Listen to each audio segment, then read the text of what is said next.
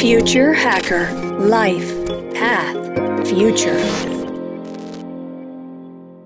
Olá pessoal, bem-vindo de volta aqui ao Future Hacker.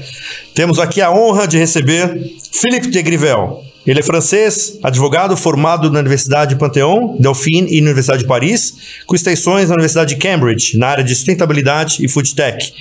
Experiência em gestão corporativa, mais de 25 anos de desenvolvimento de estratégias sustentáveis em sourcing e gestão de cadeia de suprimentos principalmente na indústria alimentar e na parte de vestuário.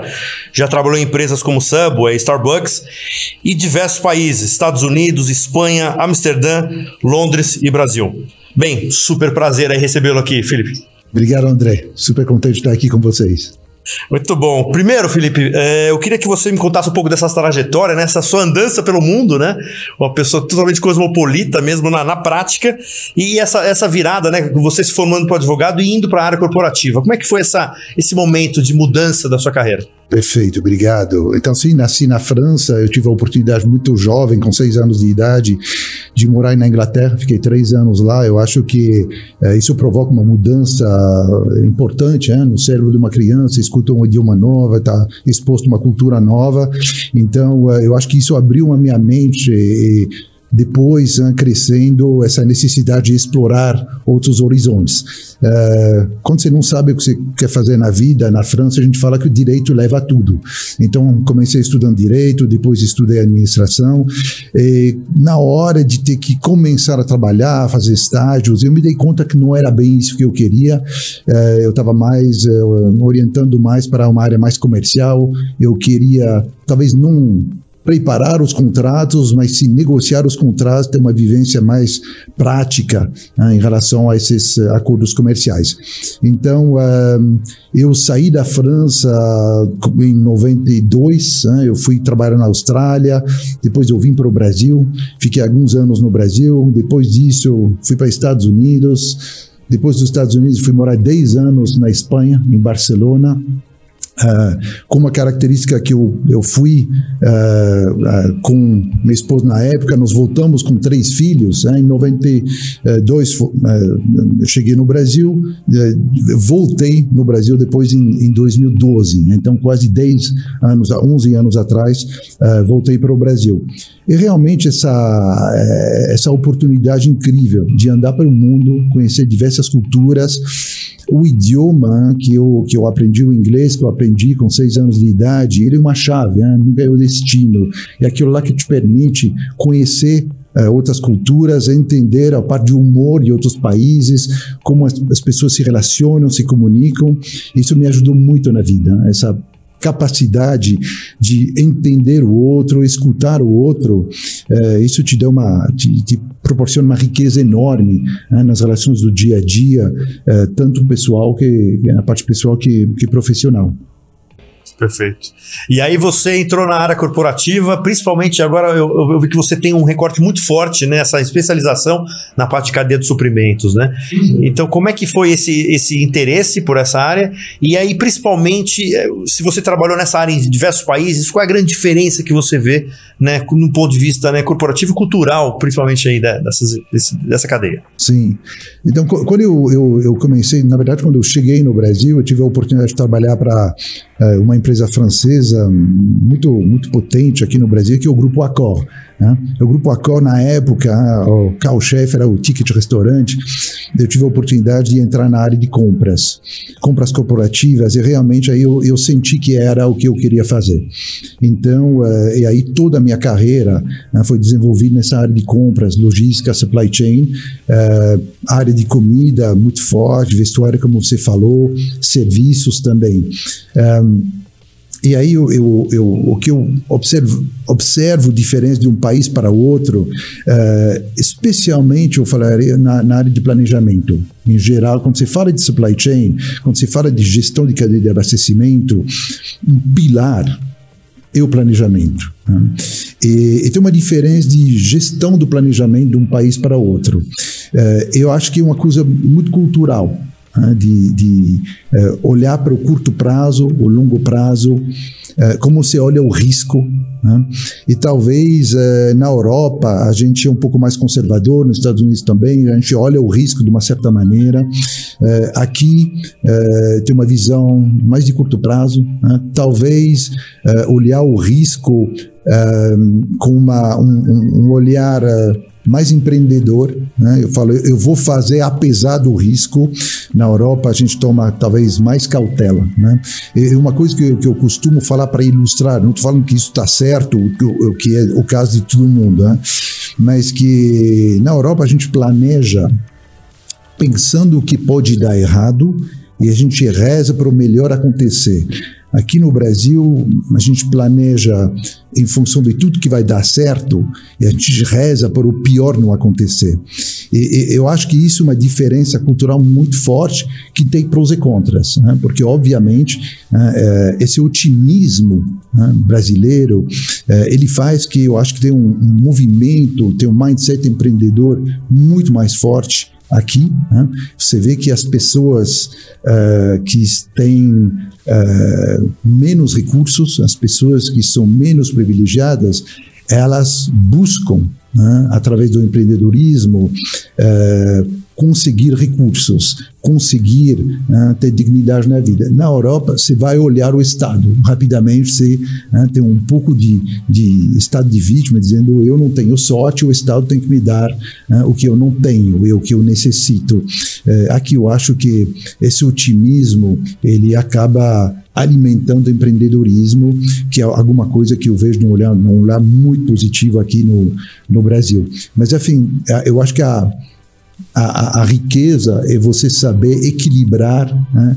É, colocar um pouco de dose das, nas duas, uh, nos dois olhares, uh, e que a, a, vivência internacional te dá isso. Ela te dá essa oportunidade de pegar o que tem de melhor em cada cultura, uh, cultura do país, cultura de uma empresa, e, e você, com os anos, você acaba tendo um patrimônio né, de conhecimento, de vivência, de experiência, é, que é muito, muito rico. Né?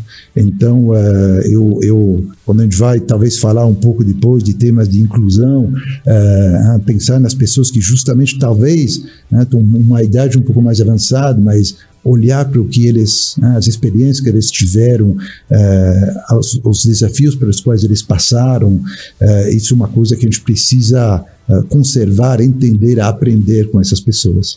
Perfeito. Tem uma, eu, eu, vou entrar em questões aqui, né, até de SG, de inclusão, mas tem uma questão também importante aqui que não está no script, mas eu acho que vale assim, a parte de valores éticos.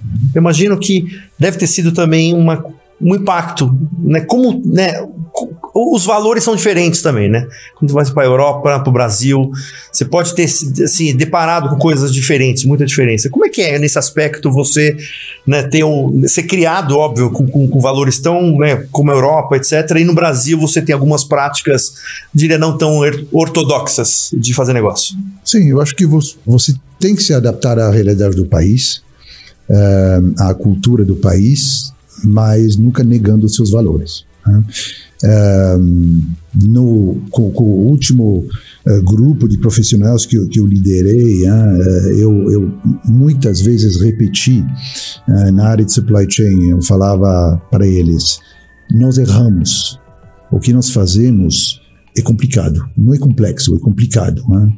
tem muitos parâmetros, muitas oportunidades para errar. Então nós erramos muito mas nós não mentimos e nós não roubamos. São valores muito simples de falar, talvez no dia a dia difíceis né, de, de, executar, quando tem tanta tentação. Quando se trabalha com compras, é, é, uma área que é visada constantemente. E isso eu tive, em, assim, infelizmente, muitas oportunidades né, na, na, minha vida de encontrar pessoas que é, escolheram, vamos dizer, um, um caminho diferente daquele que eu escolhi, que é de sempre fazer a coisa certa né? e que é de nunca cair, nessa tentação uh, e de poder falar né, tudo muito tranquilo. Né? Eu sei que ninguém vai chegar para bater na minha porta e me cobrar alguma, uh, alguma escolha uh, errada. podem vir para cobrar erros, erros operacionais, escolhas em, em operacionais, mas em termos de valores, não. Então, é, é, é, difícil no início se adaptar a isso. Você tente convencer né, os outros, mas na verdade o papel do líder, antes de tudo, é, é mostrar o exemplo. Então, você demonstra aos outros algumas coisas que você não está disposto a fazer e não vai tolerar que os outros façam. Né? É, e quando a gente né, entra nesse é, nesse mundo né, que, de, de ESG, a parte de governança, né, tem uma parte sobre ética, né, sobre especialmente as questões de, é, de suborno, que, que, que, é muito forte, questões de código de conduta. É, isso é uma área que precisa reforçar no Brasil. Tá? Com certeza, é, não é que culturalmente as coisas estão erradas, não é isso, é, mas eu acho que precisa de educação né, sobre é, como o resto do mundo né? É, qual é a expectativa do resto da comunidade internacional, né? na comunidade profissional? Tem coisas que não pode fazer, ponto final. Né? E você não vai fazer negócios com outras, outros países, outras empresas, se você não aderir, se você não respeitar alguns valores. Eu concordo. Eu acho que assim esses exemplos, que nem você falou na liderança, que, que dá o exemplo, né? Estão faltando, acho, algumas lideranças assim que a gente vê. A gente viu até um caso recente aí de uma empresa, não, uma maior empresa hoje brasileira, multinacional, com, com, com o que a gente está vendo na parte de, de, de, governança, problemas né, de governança. Então, é uma questão, acho que concordo de primeiro grau. É, é, importantíssimo que, que, se renove esses códigos né, de conduta e que a gente evolua né, do ponto de vista de valores ali. Vamos lá, vamos entrar um pouco na parte de cadeia aqui, né, na, na, na, na, parte de suprimentos. Me fala um pouco do, da tecnologia. Como é que ela, ela, assim, né, inteligência artificial, com a internet das coisas, com o 5G, como é que isso efetivamente essa, deve estar tendo uma revolução nisso daí, né, nesse mercado, né? Como é que primeiro as empresas estão se atualizando a isso e, e efetivamente se estão usando, né, bebendo dessa fonte ou estão todas experimentando um pouco esse novo cenário aí da tecnologia? É, eu acho que o, o, é, é um caminho sem volta, né? essa parte de tecnologia. É, e a, a, a pandemia acelerou. Né? A gente está no, no, na atividade de supply chain em geral, gestão de cadeia de abastecimento, a gente o que está no que os acadêmicos chamam uma permacrise. Né? A gente está numa crise permanente, né? que começou três, quatro anos atrás, né? e uma crise é, de escassez, uma crise de custo alto, de fragilidade. Isso cria muita ansiedade em geral né, com os profissionais. Né? E, obviamente, assim, durante a pandemia a gente sofreu né, individualmente com isso. É, e é, a gente acelerou, então, né, a adoção de tecnologia. Eu acho que o, o, o, fundamental é entender que a tecnologia é um meio, não é um fim. A gente tem que ter uma estratégia de negócios bem definida. A gente tem que identificar bem quais, quais são os problemas que a gente está tentando resolver e escolher né, as ferramentas de tecnologia aquelas que você, você citou, que seja blockchain, uh, que seja inteligência artificial, uh, uh, digital twin, ou que seja, para resolver esses problemas. Né? E o que a gente precisa né, é, para a cadeia de abastecimento é de resiliência. Essa resiliência ela vai vir através da automação, da digitalização, né? ela vai vir através da sustentabilidade. Tá? E, e, e para que tudo isso seja possível, né, precisa de talento. Né? Então, é, a adoção da tecnologia só é possível se você tem as pessoas capazes de adotar essa tecnologia. Né? Então, é, é, é, muito mais importante ter uma, uma, uma, consciência de desenvolvimento de pessoas adaptada à adoção de tecnologia. Né? Isso é fundamental, por isso que a gente fala de, de reskilling e upskilling, né? que é, eu vou adquirir conhecimento para fazer o trabalho que eu faço, ou adquira um conhecimento para fazer um trabalho diferente que a adoção de tecnologia me obriga né, a, a, a, ter. Essa parte ela é, ela é absolutamente chave. Né? Você não pode adotar tecnologia com as competências e as habilidades atuais. Você precisa né, desenvolver essas novas habilidades. Depois, né, pegando o, exemplo da inteligência artificial, eh, eu particularmente vejo a, eh, inteligência artificial como, como um advisor, como um, conselho, um conselheiro. Né? Então, eu vou utilizar né, a potência né, dessa ferramenta para eh, me dar visibilidade, predictibilidade, agilidade. Ela vai me dar, eventualmente, recomendações.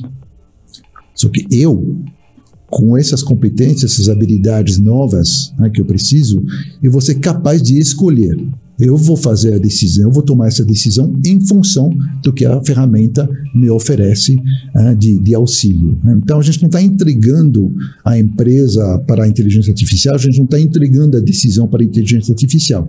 A gente está potencializando o humano através da tecnologia. Isso que eu acho fundamental as pessoas entenderem, os profissionais de supply chain, da necessidade de se atualizar né, em relação às competências para utilizar essas ferramentas. E não tem como voltar para trás. Agora, né, a gente escuta é, perguntas se a inteligência artificial vai substituir né, qualquer emprego. Não, né, a gente escuta várias vezes. Não, não, é, é, um outro profissional que utiliza a inteligência artificial que vai pegar o seu emprego. É a mesma, maneira, mesma coisa com as empresas. Né? As empresas que utilizam essas ferramentas ganham uma vantagem competitiva se as outras vão acabar saindo completamente do mercado, simplesmente se enfraquecendo, perdendo market share, isso não tem dúvida. Perfeito. Fazer um recorte nas fábricas, assim, é uma, uma questão também que, que sempre me intrigou, é o seguinte, né, a logística é o que encarece muito, né, às vezes, né, o produto, né, de, de entrega de um produto para o outro, etc. A tecnologia não pode fazer com que as fábricas fiquem mais descentralizadas, ao invés de, da, da, empresa ficar enviando alguma coisa, ela, ela, possa usar uma fábrica local. A tecnologia não pode permitir que, essa, que, que aconteça essa descentralização de produção? É, com certeza. Agora, tudo isso são sempre trade-offs. Né? Você está olhando uma questão de uh, prestação de serviço uh, com custo com velocidade. Então, você tem uma série de parâmetros e você tem que escolher, né? E tem um, tem um tripé em supply chain muito básico. A gente fala que a gente faz as coisas bem feitas, e ou rápidas e ou baratas. Só que você só pode escolher dois. Né? Você não pode ter os três juntos. Uh, que, na verdade, pouco a pouco, justamente por tecnologia, talvez a gente consiga realmente fazer os três. Só que tudo é uma questão de escolha. Né? Se você quer alguma coisa muito rapidamente, provavelmente você vai pagar um pouco mais. Né? A gente está acostumado, a gente pede comida em casa, é mais caro que você vai você vai buscar. Então, em, supply chain, a gente está constantemente fazendo essas escolhas em função da expectativa do cliente. E isso é uma é, é, uma, é algo que tem mudado muito né, durante a pandemia, depois da pandemia, as expectativas dos clientes em termos de qualidade de serviço. Tá? Mas também o que, como você está prestando esse serviço. Então a gente fala de sustentabilidade. Eu posso ter uma fábrica muito longe eh, e potencialmente eh, ter pagar algo mais barato, mas talvez tenha um impacto em termos de uh, emissões de gás uh, superior. Então eu tenho que fazer esses trade-offs e entender o que é mais importante para o cliente naquele momento, o que é mais importante em termos de propósito da empresa, qual é o impacto que eu quero deixar, né? qual é o propósito né? não somente da empresa, também os profissionais, eles estão olhando como eu quero né? me posicionar em relação a isso. Agora, a tecnologia dentro das fábricas, em termos de logística, ela aumenta a produtividade, aumenta a eficiência, reduz custos e ela permite que a gente passe mais tempo analisando e tomando decisões, em vez de fazer uma série de operações manuais né, que são que ocupam muito tempo e não necessariamente agregam muito valor. Né? Então a gente tem que de novo utilizar a tecnologia uh, para, uh, para o bem, para a criação de valor e permitir que tarefas cansativas, né, que talvez prejudiquem o bem-estar, prejudiquem a saúde né, do, dos, dos, funcionários da empresa, uh, sejam uh, dadas para né, alguma máquina, algum robô, e em compensação, esses mesmos funcionários eles podem se dedicar a tarefas de análise, né, de tomada de decisão. Perfeito. Felipe, eu vou pegar agora a questão da sustentabilidade. É um, é um, tema também que você gosta, né? Que você também já fez vários cursos, né? Continua se atualizando né? nesse, nesse, nesse, nesse campo. Fala um pouco dessa parte da cadeia de, de, de, de suprimento. Quer dizer, hoje, as, você vê que a responsabilidade, existe essa responsabilidade das empresas grandes de olhar verticalmente para essas cadeias e ajudar elas do ponto de vista de, de, de questões de sustentabilidade, de SD? Ou você acha que o papel dela cumpra é só o, o dela? Ou, qual você acha que é, que até onde que vai a responsabilidade de uma empresa grande de olhar para sua cadeia vertical e ajudá-las, essa, essas, todas essas empresas menores, a achar os seus modelos de SD? Ou o papel dela se limita ao, ao dela? Então, é um tema que está evoluindo muito, né? obviamente. É, eu acho que é, tem uma confusão entre o que é ESG e o que é sustentabilidade. Né? Que, medição de risco né? sobre é, é, o, o, que né, eventos externos provocam dentro da empresa. Sustentabilidade trata é muito mais amplo e olha o impacto da empresa sobre né, os stakeholders externos, stakeholders que podem ser pessoas, a natureza, etc, etc. Então isso está evoluindo muito. Eu, eu, o que eu observo é muitas boas intenções, uh, muitas declarações, uh, relatórios, mas quando a gente vê o impacto real de maneira pragmática, a diferença que as atividades da empresa uh, faz positivamente sobre as pessoas envolvidas na cadeia de suprimentos, por exemplo, e ou a natureza, eh, aí a gente tem uma, uma proporção ah, muito menor. Então, muitas declarações de boas intenções eh, pouco impacto. Né? Isso você, isso é estudado, tem muitas uh, pesquisas feitas pelas melhores empresas né, de, de, consultoria demonstrando isso. Né? Boas intenções, muito menos empresas que realmente têm uma estratégia, ainda menos que têm operações né, que de maneira pragmática estão fazendo alguma, alguma mudança e, e impacto. Então, Uh, respondendo a sua pergunta sobre a responsabilidade da empresa, absolutamente. A empresa ela tem a responsabilidade sobre tudo que ela impacta, né? desde as suas operações diretas e indiretas. Você olha, por exemplo, a, a, a, o, o, setor de restaurante, food service, que é um setor no qual eu tenho trabalhado muitos anos. Se você olhar somente a parte de emissão de gases de, de efeito estufa, 90% das emissões estão fora dos restaurantes. Estão na cadeia de suprimentos, 90%. Né? Por quê? Nós compramos alimentos. Então, está lá as emissões dentro do agro, né? que seja é, a parte de, de, de, solo, a parte de, é, de de pecuária, é, você tem toda a parte de gestão de água, gestão de energia, toda a parte de desperdício, tudo isso, obviamente, são as decisões da empresa em relação ao que ela compra que acaba provocando né, essas externalidades. Então, sim, é a responsabilidade da empresa de endereçar tudo isso, todos esses impactos. E eu acho que, como eu te falei, é um, é um tema que está evoluindo muito. Né? É, talvez no Brasil, devido Uh, a, a, matriz energética que está muito mais limpa do que em outros países, uh, o fato que uh, você tem o etanol aqui, que, que em termos de combustível, tem algumas, alguns vieses. Né? Você vê que um pouco as pessoas acabam pensando que as coisas estão tudo, tudo perfeitas aqui, porque a, a, emissão de gases de efeito estufa aqui no Brasil, talvez proporcionalmente, é muito inferior a Estados Unidos ou, ou a Europa, o que está certíssimo. Mas tem muitas outras coisas que tem que olhar, e a parte social aqui, né? a parte de uh, oferecer condições dignas né, para os, os, trabalhadores, ela é absolutamente essencial de ser trabalhada aqui no Brasil, ter certeza que a gente dá saúde mental, é, saúde física, é, remuneração é, que permite a essas pessoas viver em condições dignas. Perfeito. E como é que está a conscientização dos líderes? Vamos agora, vamos para um lado de liderança. Assim, quanto é que está, a, a, como está a conscientização dos líderes com relação a todos esses quesitos que você falou? Na parte social, na parte de ambiental, que seja genuíno, né? Quer dizer, como é que está esse, você enxerga essa, a liderança, principalmente no Brasil, que você está aqui, né? Como é que você enxerga essa, essa visão é, e, essa, e essa maturidade de liderança para esses quesitos que você está falando? Então, eu, eu, eu acho que o Brasil está num, tá num momento chave, um momento. O Brasil entendeu o papel dele no cenário mundial. Uh, sobre essa agenda, me parece. Uh, entende a riqueza que tem aqui, o que tem que ser preservado, uh, entende também os desafios. em termos de maturidade, eu acho que a Europa está né, anos na frente, eu acho, intelectualmente sobre esses assuntos, não necessariamente em termos de impacto sempre. Né?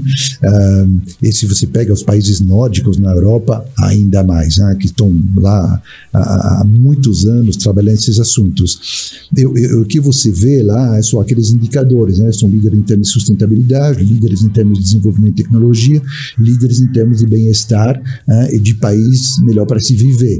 Alguma coisa está conectado. Né? Você não consegue estar no top em todos esses rankings por acaso, as coisas estão conectadas. Então, a conscientização dos líderes, ela existe hoje, precisa de muito mais letramento, precisamos realmente educar as pessoas, precisamos sair das grandes empresas, porque se você olha no Brasil hoje, eh, quem está realmente falando né, e, e, agindo, sim, são as grandes empresas brasileiras ou as empresas multinacionais presentes no Brasil.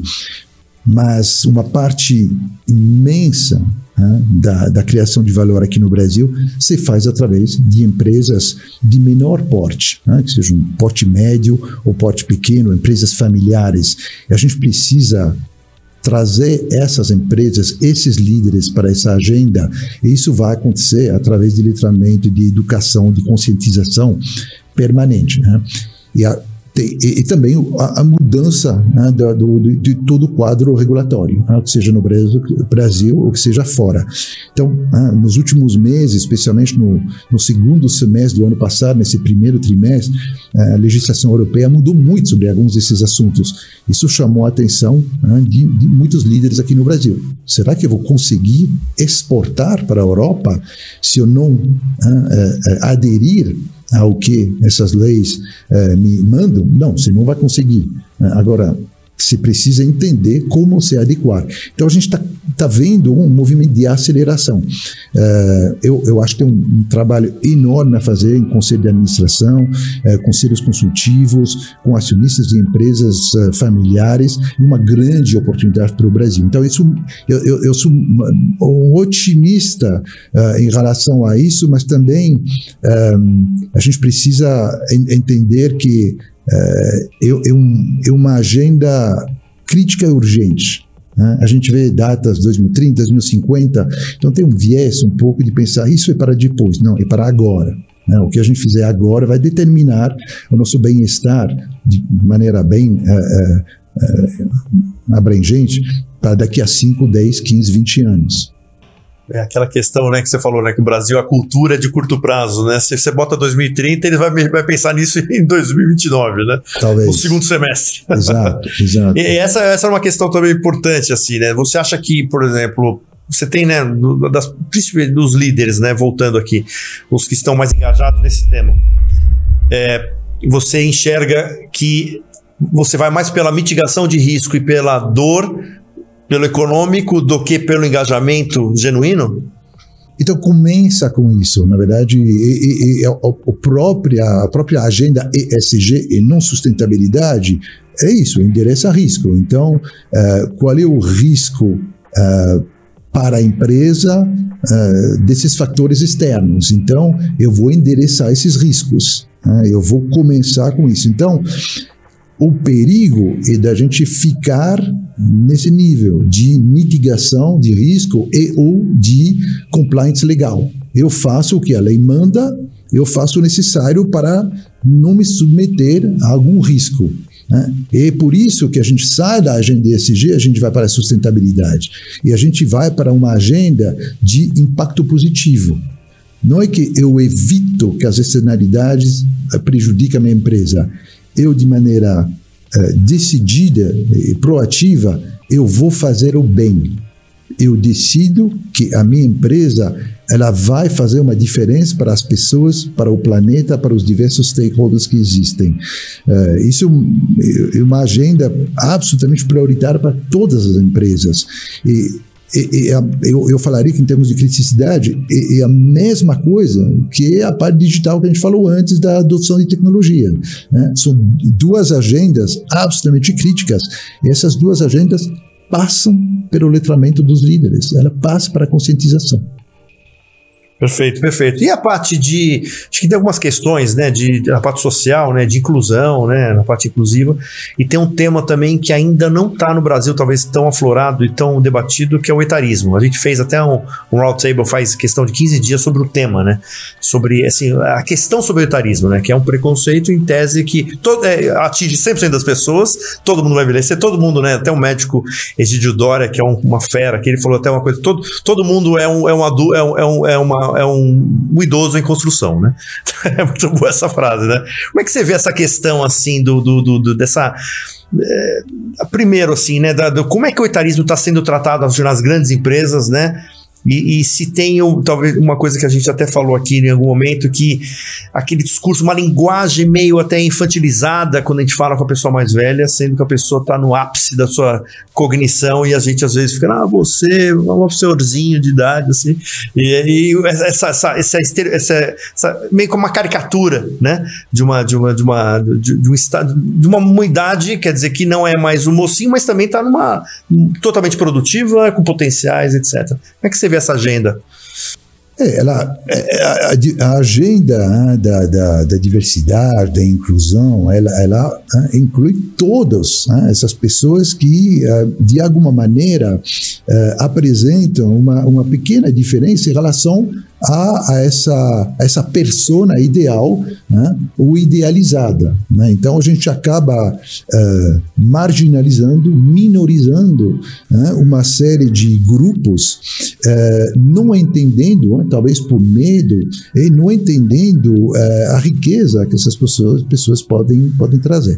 Então, eu, eu, eu gosto é, dessa terminologia de é, diversidade cognitiva, é, que como que eu faço para aproveitar todas as facetas da, dos profissionais que estão à minha disposição e excluir um jovem, excluir um mais sênior, excluir alguém por uma questão de gênero, qualquer outra, outra razão, acaba enfraquecendo a empresa.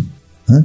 É, essa diversidade cognitiva ela alimenta a, a, possibilidade de olhar um problema né, com diversos, uh, diversos olhares, de diversos ângulos, e ela permite a, a, criação, e a criação nos permite a inovação. A inovação ela vai criar valor. Então, não, não há como você simplesmente decidir a exclusão de um grupo, uh, porque todos têm um olhar uh, que vai contribuir de alguma maneira. E as pessoas com cabelo branco, como eu, né, é, a gente traz é, uma experiência de ter visto muitos problemas de diversos ângulos, em diversas culturas empresariais e talvez em diversas culturas em termos de países. E isso é extremamente rico. Né?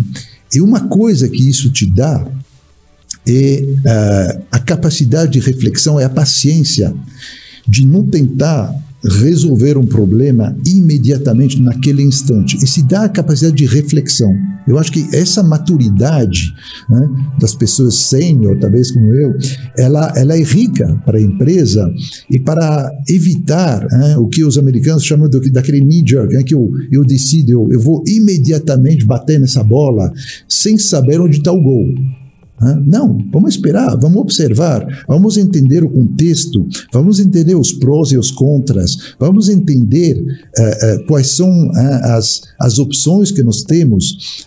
E, e, essa maturidade ela, ela, te traz um pouco dessa paciência.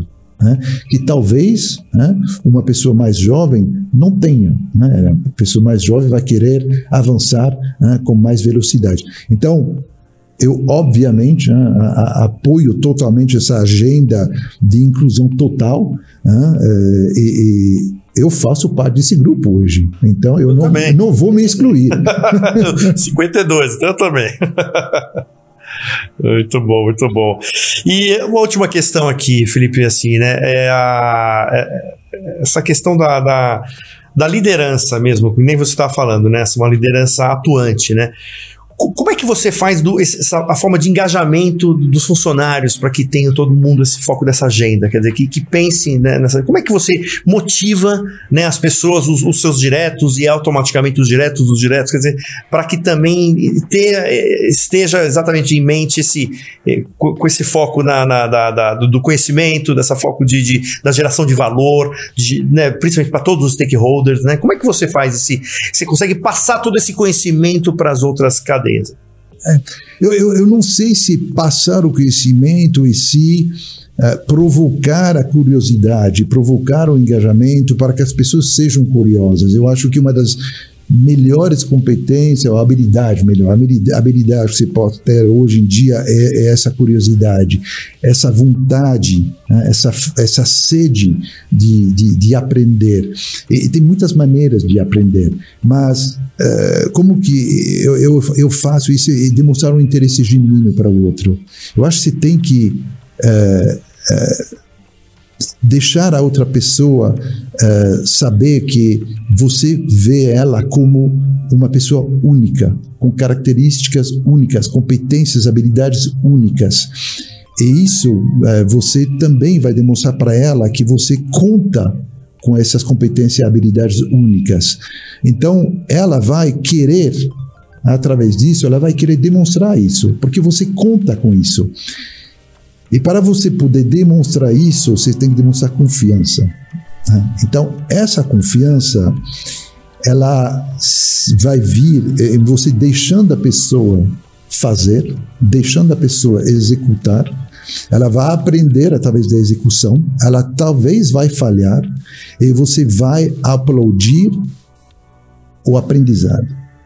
Você precisa abraçar né? o que a gente chama de falha, você precisa abraçar o erro. Isso culturalmente nas empresas precisa ser trabalhado e você precisa, então, você vai de, criar confiança. Essa confiança do, né, dos, dos funcionários, ela vai se desenvolver através né, dessa experiência né, do erro, experiência da falha. Então, ele vai saber que eu posso experimentar coisas novas. Eu vou aprender experimentando coisas novas, mesmo falhando, né, eu posso continuar. Eu tenho um emprego, eu posso ser promovido. Então, é uma cadeia é, é, que parece muito simples, ela é às vezes difícil né, de, de executar no dia a dia, mas tudo vem ao redor dessa confiança. Né? É confiança. E eu, eu sou um, um, um, líder que eu gosto de chamar de líder uh, servidor. Né? Então, aliás, é interessante, não sei por que a gente chama. Você trabalha na função pública, você é um, um servidor público. Né? Por que, que você não é um servidor privado? Por que, que a gente não fala que a gente, é um, a gente serve os outros uh, na, na, nas empresas uh, uh, privadas, enquanto a gente fala isso no setor público? Eu acho muito, muito interessante isso. Eu me vejo assim, eu estou ao serviço dos outros. E esse serviço, ele é demonstrado dessa maneira, ele é demonstrado através do interesse genuíno, entender o que move essas pessoas permitir que essas pessoas desenvolvem atividades para aprender, ter experiência e demonstrar confiança nelas.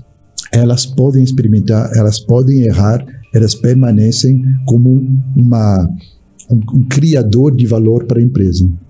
Perfeito. Felipe, eu tenho uma última questão aqui que é uma curiosidade que é o seguinte: uh, você, né, um líder, né, uh, com uma vivência e com uma, uma, um grau né, dessa maturidade muito forte assim, e você passou por diversos países. Por que você resolveu fincar as suas raízes no Brasil? Bom, eu, o Brasil oferece muitas oportunidades. Eu acho que outros países uh, oferecem talvez em, em, menor quantidade ou menor profundidade. Eu vou te contar uma história que um amigo meu, né, que um, um, um grande profissional no mercado, uh, me contou quando eu cheguei no Brasil. Eu sentei num banco quando eu cheguei no Brasil em 92 como estagiário. Ele falou para mim, Felipe, o Brasil é assim. O Brasil é um oceano. Então, uh, você está na superfície do oceano, no seu barco, e tem piratas. Tem gente do mal nesse oceano, na, na superfície. Aí, para fugir dos piratas, você mergulha. Quando você mergulha, tem tubarão, tem raia-manta, tem um monte de bicho que quer te comer. E aí tem correnteza, a água tá fria. Mas, Felipe, quando você chega no fundo, no fundo, tá cheio de tesouros. Essa história, ela ficou gravada desde 92 que eu escutei pela primeira vez, é, e ela para mim, ela representa a oportunidade que existe no Brasil. Muitos tesouros, mas difíceis de encontrar, difíceis de achar. Eu acho que o papel de líder né, é justamente ajudar, auxiliar mais pessoas a mergulhar e ir até o fundo do mar, buscar esses tesouros. E o tesouro, ele é o que cada um quer que seja, se é bem-estar uh, uh, saúde, se é bem-estar uh, emocional, se é bem-estar material, se é paz, tem um monte de tesouros aí no fundo do mar. O Brasil ele oferece muitos desses tesouros que talvez em outros países a gente não encontra tantos, ou é fácil demais, não tem mais desafios. então eu escolhi o Brasil para isso é, uma parte importante né, do tesouro né, é, que eu encontrei no Brasil é, é o povo. Né, um povo alegre, um povo otimista. Eu falei sobre isso. E o Brasil me acolheu. Né, o Brasil me acolheu. Os meus filhos são franco-brasileiros. Eu aprendi tanta coisa. Né, eu transformei a, minha vida através é, do tudo que o Brasil me ensinou. Então eu devo ao Brasil. Eu, eu preciso devolver. Eu preciso retribuir por tudo que esse país, esse povo, essa cultura me deu e me ensinou. Ótimo. Já encontrou então o seu pote do tesouro. muito bom. Eu queria que você deixasse as considerações finais aí, Filipe. Eu queria agradecer muito a tua presença. É uma honra tê-lo aí. Então eu queria que você fechasse aí e desse uma considerações finais aí para o. Ah, agradecendo muito, eu acho que assim é, esse, essas iniciativas de trazer pessoas para, para falar uh, de assim, assuntos tão contemporâneos e provocar uh, a mudança. É isso que a gente está aqui para fazer. A gente está provocando reflexões para ter certeza que uh, a gente está alimentando uh, o espírito uh, das pessoas para procurar mudar, procurar melhorar a vida né, de cada um. Cada indivíduo merece uma vida melhor, como ele ou ela enxerga né, essa melhoria e para a sociedade em geral. Então, parabéns para essa iniciativa. Muito obrigado pelo privilégio de ter, ter estado aqui contigo. É um prazer. Queria agradecer também a Vanessa Abrão, também, que é nossa amiga, que está aqui Exato. no bastidor Obrigado, aqui. Vanessa. É isso, pessoal. Até a próxima. Obrigado. Obrigado. Future Hacker Life Path Future